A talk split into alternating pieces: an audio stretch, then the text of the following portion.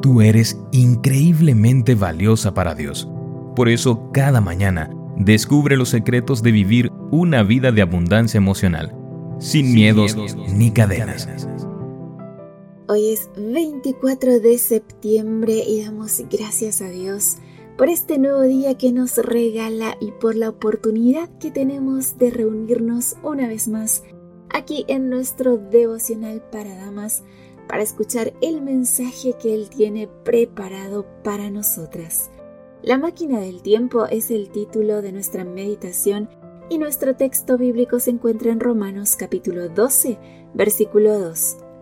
No imiten las conductas ni las costumbres de este mundo, más bien dejen que Dios los transforme en personas nuevas al cambiarles la manera de pensar.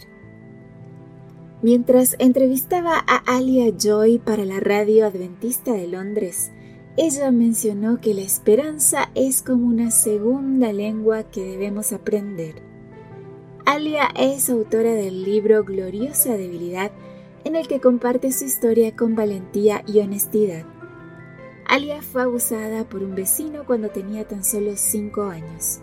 Sufre de depresión y fue diagnosticada con trastorno bipolar.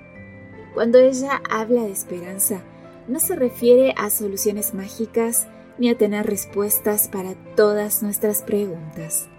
La esperanza de Alia es una gloriosa debilidad que se hace eco de las palabras de Jesús en Mateo capítulo 5 versículo 3 Bienaventurados los pobres en espíritu, porque de ellos es el reino de los cielos.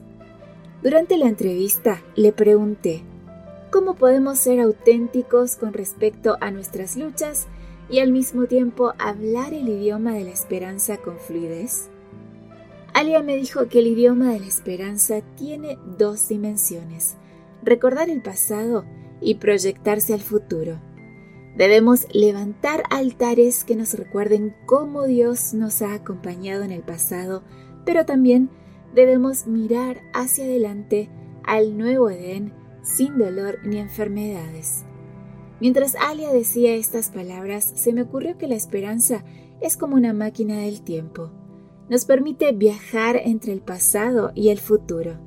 Sin embargo, hablar el idioma de la esperanza con fluidez requiere esfuerzo. Cuando aprendemos una segunda lengua, descubrimos que hay palabras y conceptos que no se pueden traducir. Un idioma es un reflejo de una manera de pensar, por eso existen lagunas léxicas. Por ejemplo, la palabra sobremesa no tiene una palabra equivalente en inglés. Un inglés que está aprendiendo español deberá aprender tanto la palabra como el concepto de relajarse y charlar a la mesa después de una comida.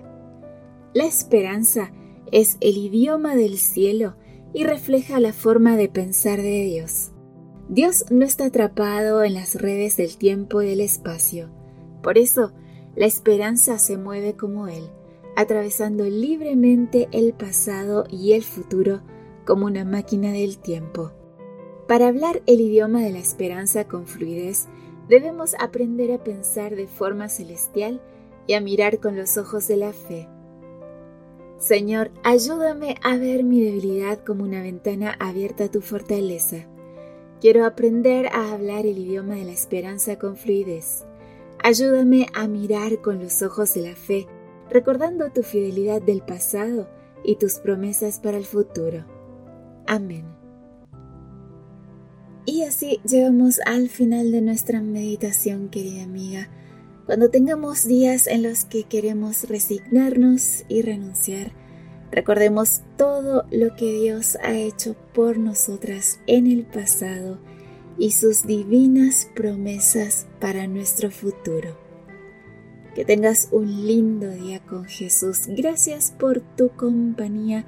Recuerda compartir estos audios, seguirnos en nuestras redes sociales y nuestra cita mañana aquí a nuestro devocional para damas. Gracias por acompañarnos. Te recordamos que nos encontramos en redes sociales. Estamos en Facebook, Twitter e Instagram como Ministerio Evangelike. También puedes visitar nuestro sitio web www.evangelike.com. Te esperamos mañana.